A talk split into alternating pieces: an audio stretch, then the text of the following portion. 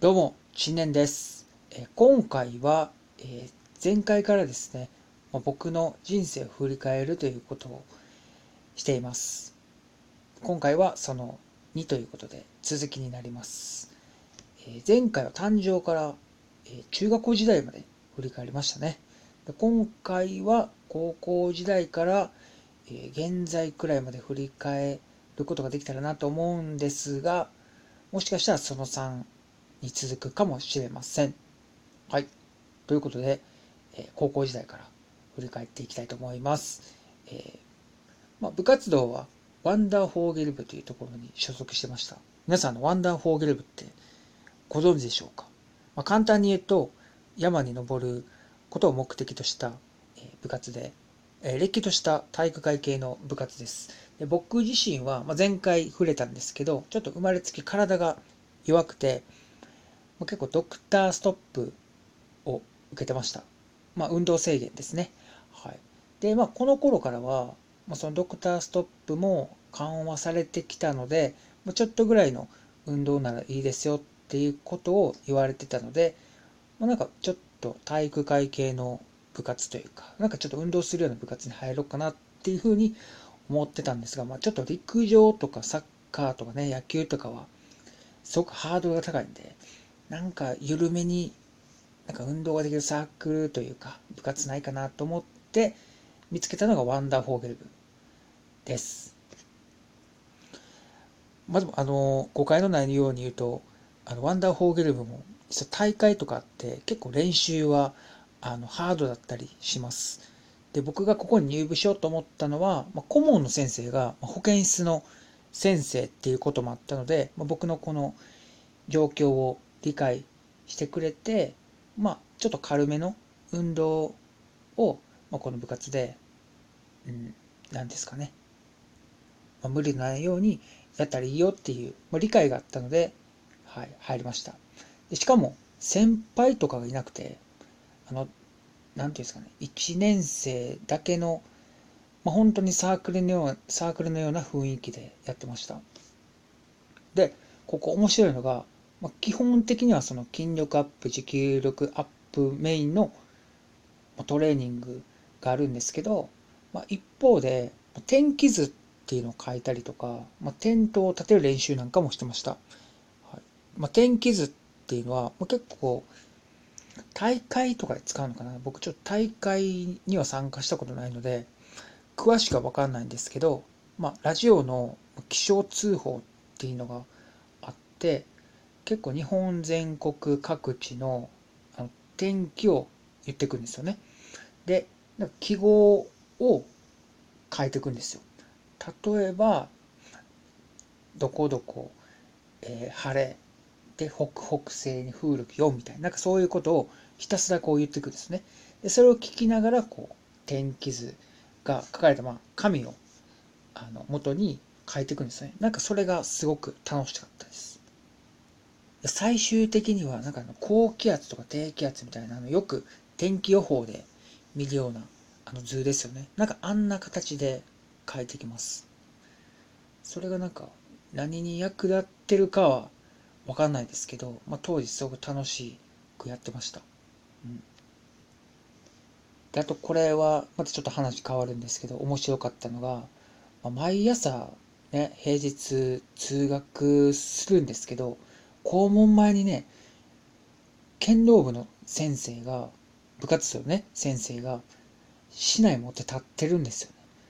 どんなあのベタな学園ドラマやねんって感じなんですけど。で遅刻するとお尻しばかれるんですよ、うん。で僕はもうほんまによくしばかれてました。全然面識ない人なんですけど。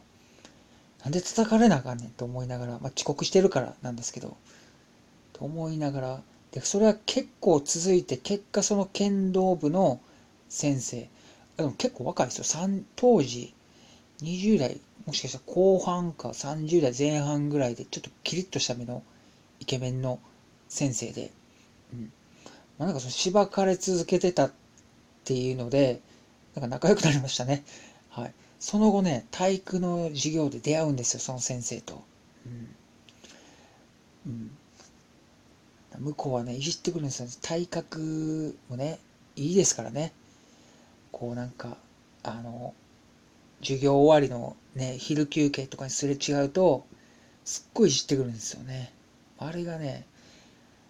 めんどくさいなって思いつつも、まあ、ちょっとね、この高校生活を生き抜くためにしゃあないなって思いながら、はい、過ごしてました。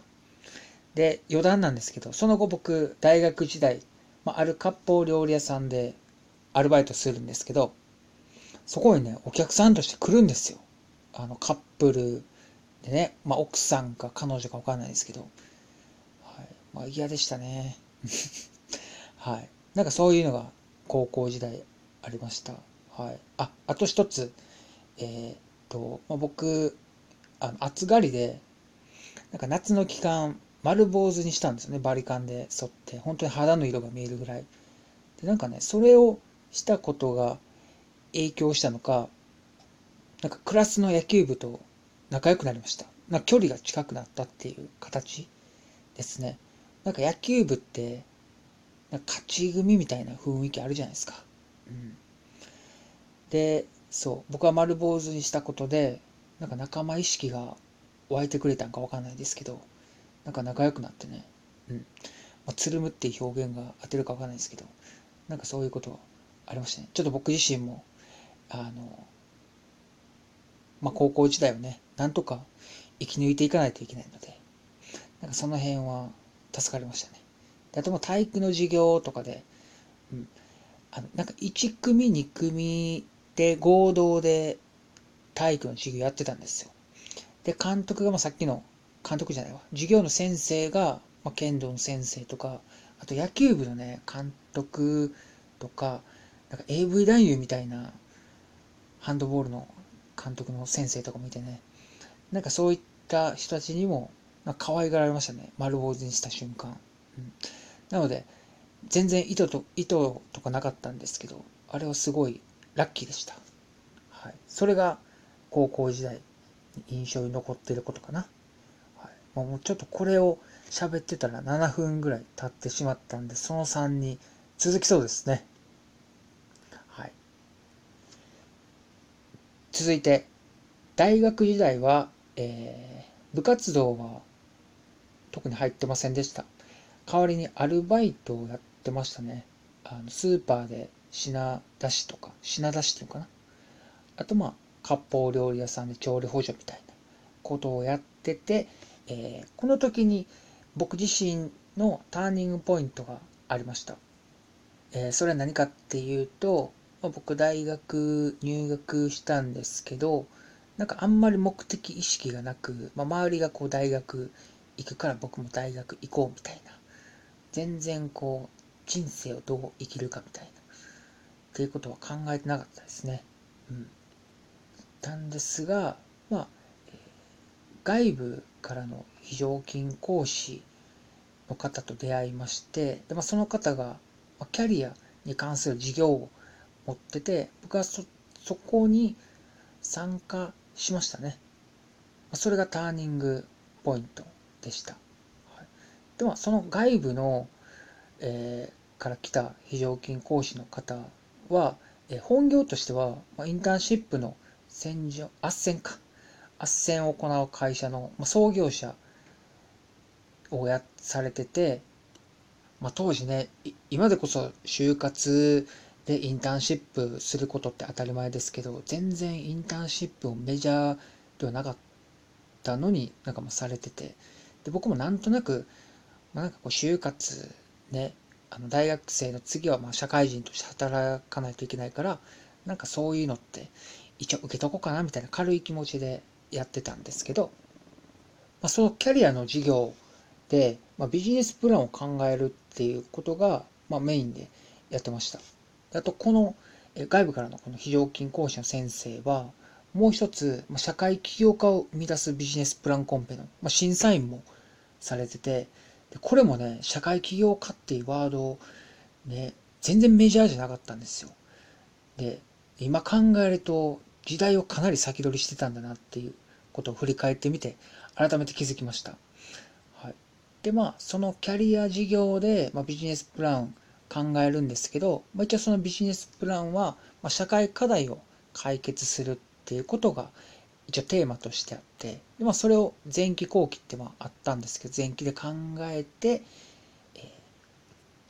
でもそのできたビジネスプランを、まあ、そのビジネスプランコンペに、まあ、これ2位なんですけど出すっていうのが、まあ、一応ゴールとしてあってで僕は、まあ、一応ビジネスプランね前期で考えて作ったので、まあ、ちょっと出そうって思って出したことが、えー、ターニングポイントですね。まあ、そこから、なんていうんですかね、今まで小さいコミュニティで生きてきたんですけど、まあ、その